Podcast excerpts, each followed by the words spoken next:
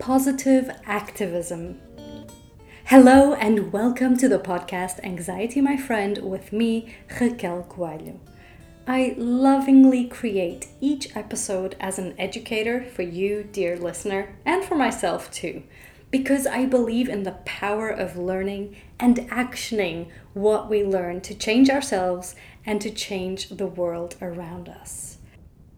I design these episodes as acts of hope and activism because I am confident that if each one of us brings forth who we truly are in the world, the ripple effect can be massive.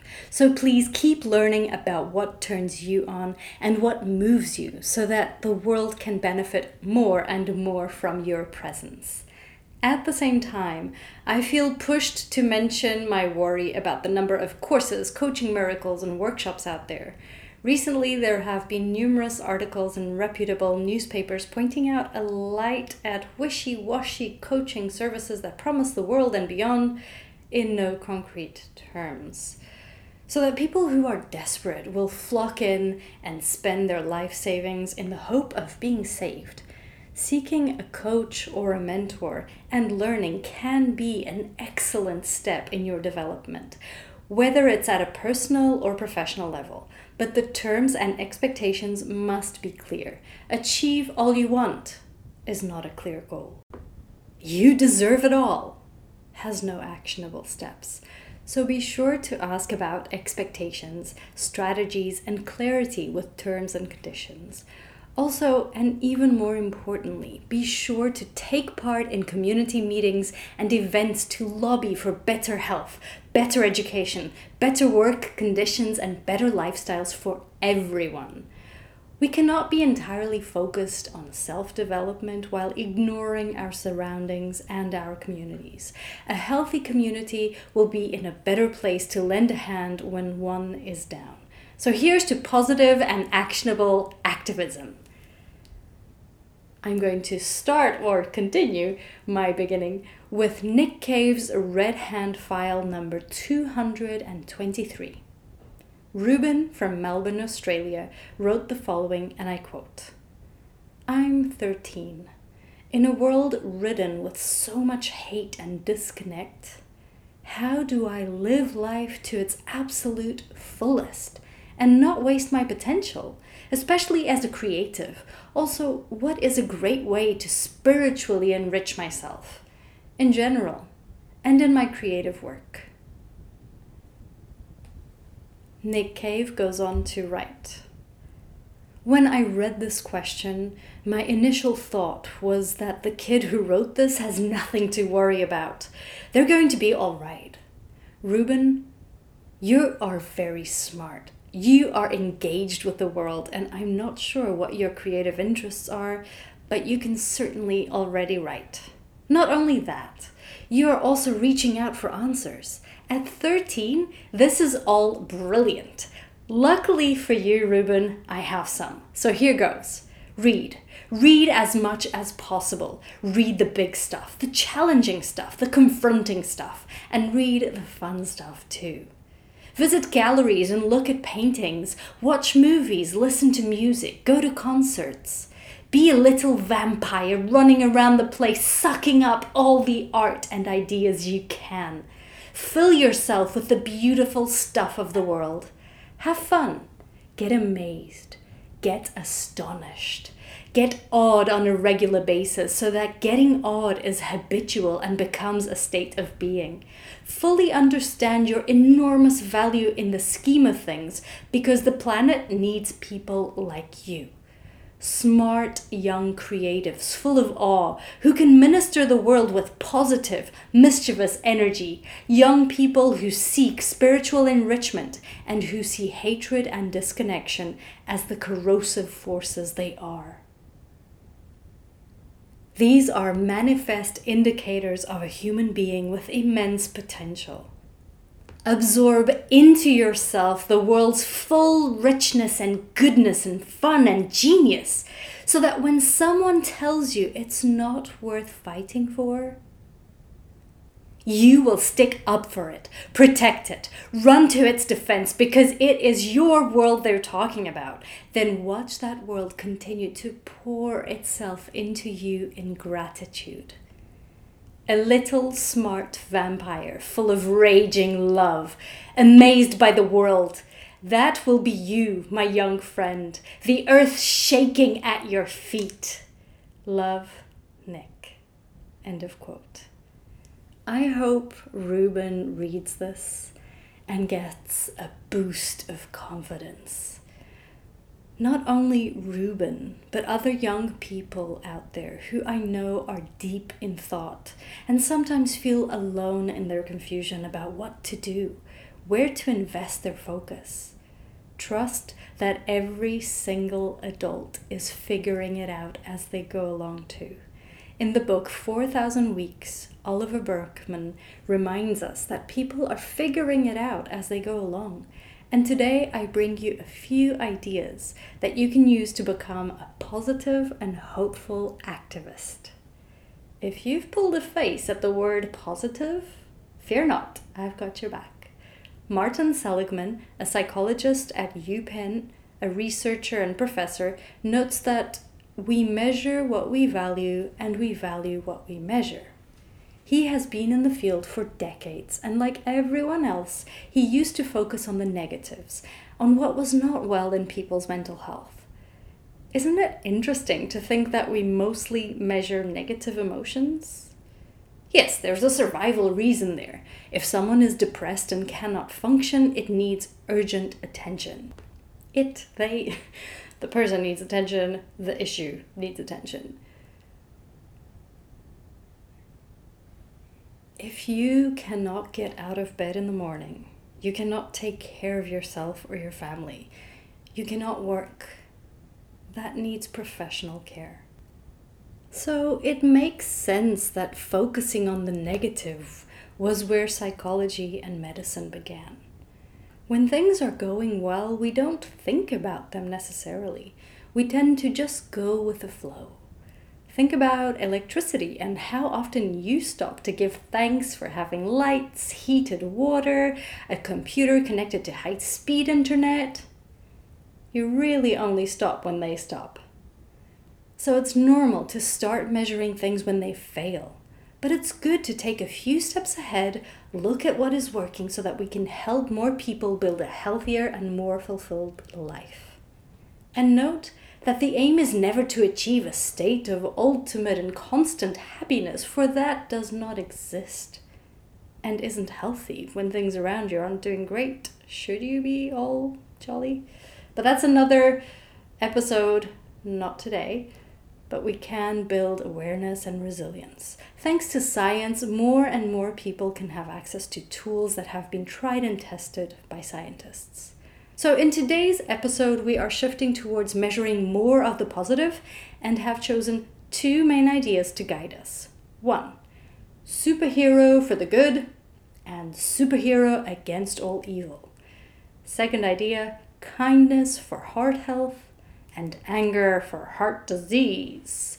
Let's begin with superheroes. Superhero for the good and superhero against all evil. In one of his MOOCs, James Pawelski talks about people as superheroes, or as if imagining you can reach out for a special cape which has a superpower. Imagine there were two capes, each with their singular superpower. One is green and the other one is red. If you have a green cape, you fight for the good in the world, you fight for kindness, for safety, for health, etc. On the other hand, if you have a red cape, you fight against the evil in the world. You fight against social injustice. You fight against violence, etc. If you were given the choice, which cape would you pick? The green and fight for the good things you believe in, or the red and fight against the things you don't want in the world? Pause and think about this for a moment. Let me know which one you picked by sending a message on Instagram at Raquel Coelho Bunny. I personally tend towards the green cape. James Pawelski, though, reminds us that what we really, really need is a reversible cape. Of course, I love this idea because, on one hand, if you want to focus on the good in the world, there will be times when you also have to fight against the evil in the world. So instead of only fighting for what we want, we also fight against what we don't want in the world. And what do you want in the world? Not sure? It's okay not to be sure all the time because we are evolving. I have created a short course on Udemy to help you understand what your values are so that you can decide based on who you are and who you want to show up as in a more conscious manner. Go on to Udemy, U D E M Y.com, udemy.com, and search my name, Raquel Coelho, R A Q U E L C O E L H O, Raquel Coelho. C O E L H O. They have a sale going on right now, actually. It's interesting to revisit your values every now and then, and I often do it, to reflect so that you can reflect on how you're living your life, to see if you're moving towards your values or being pulled away from them. Are you overusing one side of your cape? Bring your superheroes to the second and final part of this episode. 2. Kindness for heart health and anger for heart disease. Johannes Eichstaedt of University of Pennsylvania did some interesting research using big data by basically listening to the data that flows through social media. And as you can imagine, there's a lot of it.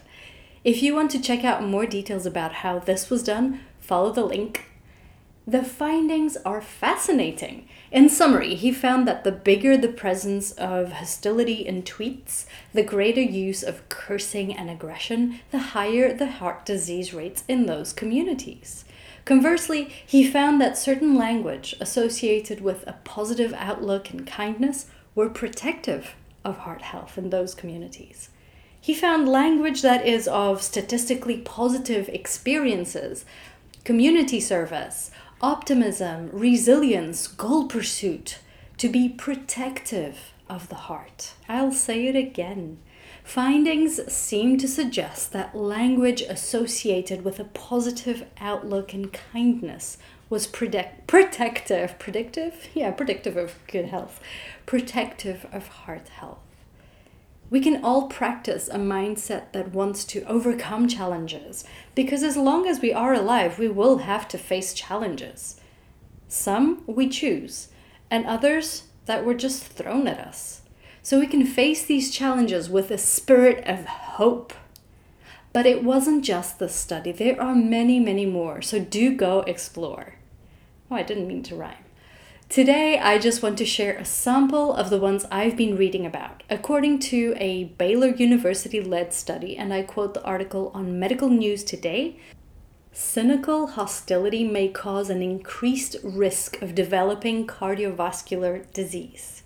They also linked suspicious thoughts and a hostile disposition with poor health. End of quote. Poor health. It makes sense intuitively, doesn't it? In our everyday language, we even say things like, Stop that, you're giving me a headache, or This makes me sick to the stomach. So it's awesome that scientists have been running tests to question these. An article by Mary A. Whooley and Jonathan Wong titled Hostility and Car- Cardiovascular Disease, oh, cardiovascular disease, also explores this link between hostility and heart disease, and they explain the processes they observed and how hostility might affect our heart disease. They point in the direction of future studies so that we can better understand the processes and develop everyday strategies that might improve our health.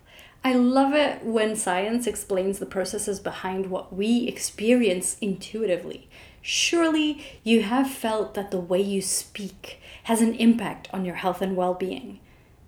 I find it wonderful that more and more studies suggest a close connection between our language, our state of mind, and our behavior. Because we have control over these things. We can practice kinder words, we can practice healthier behavior. to change our state of mind and our overall health, it seems. Maria Konnikova's article in The New Yorker titled What Your Tweets Say About You also talks about this interesting phenomenon. I think that this can help each one of us if we practice taking deep breaths whenever we feel that our patience is being pushed to its limits. Most days, I witness sad incidents between drivers who are stuck in traffic complaining about the traffic as if they are not part of the traffic. This is not about blame.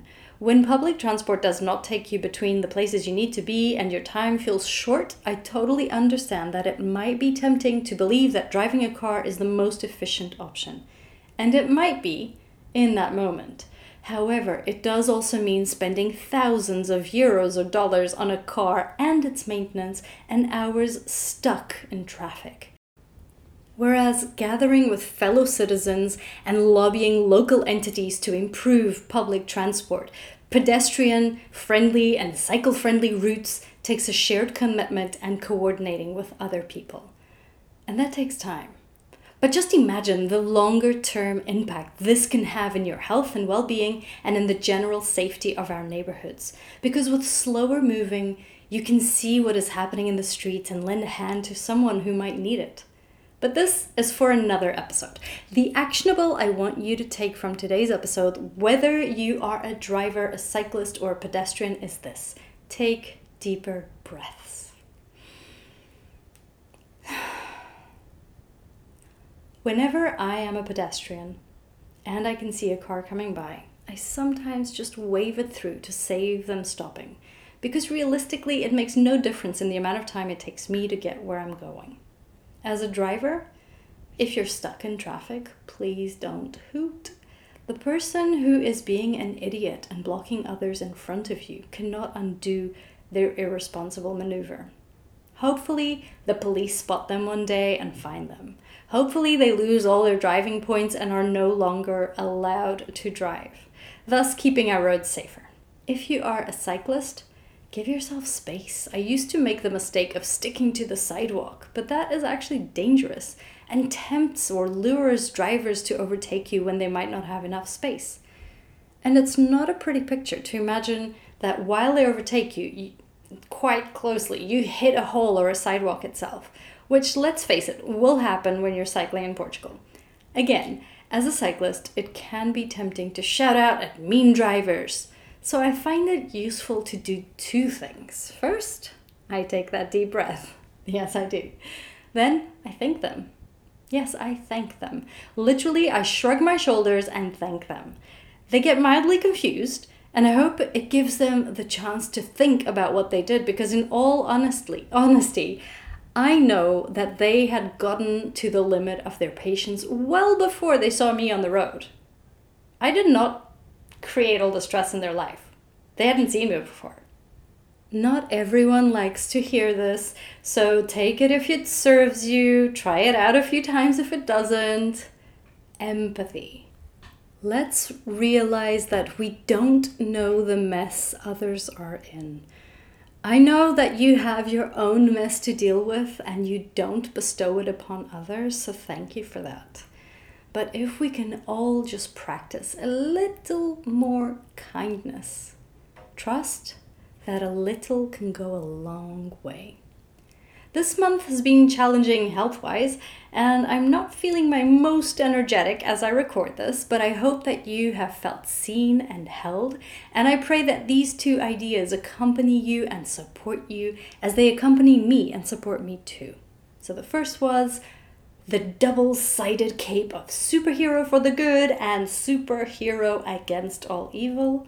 And the second idea, kindness for heart health, and anger for heart disease. Let's now come together and end with Nick Cave's words again because they need to be heard, reheard, and lived. I'll begin the quote. Absorb into yourself the world's full richness and goodness and fun and genius. so that when someone tells you it's not worth fighting for, you will stick up for it, protect it, run to its defense because it is your world they're talking about. Then watch that world continue to pour itself into you in gratitude. End of quote. Thank you for listening to the podcast Anxiety My Friend with me, Raquel Coelho. Wrapped in the warm blanket that is gratitude for you, my sweet listener, brave enough to question yourself and to design a life you believe in, I say goodbye and until next month. How did I forget that again? This Saturday, the 4th of March, we have the informal Lisboa Park Run. So, Saturday, 4th of March, and if I ever forget again, you know you can trust that it's happening on the first Saturday of every month. And this is so beautiful and so special because David is not around and it's still going. I was meant to not be around, but I am going to be around, and it was still going to go on. Why? Because it is a truly community led event. It's beautiful, it's growing, there are more and more people getting involved. And really, this is not about me and David, it's about bringing the official park run one day. And while we don't have the official park run, because let's face reality as it is, we have an informal park run. So we are in communications with the park run, the official park run. We are doing everything just as the park run does, but it's not an official park run. We're just copying something that is so beautiful, that is community led, that is prescribed by doctors.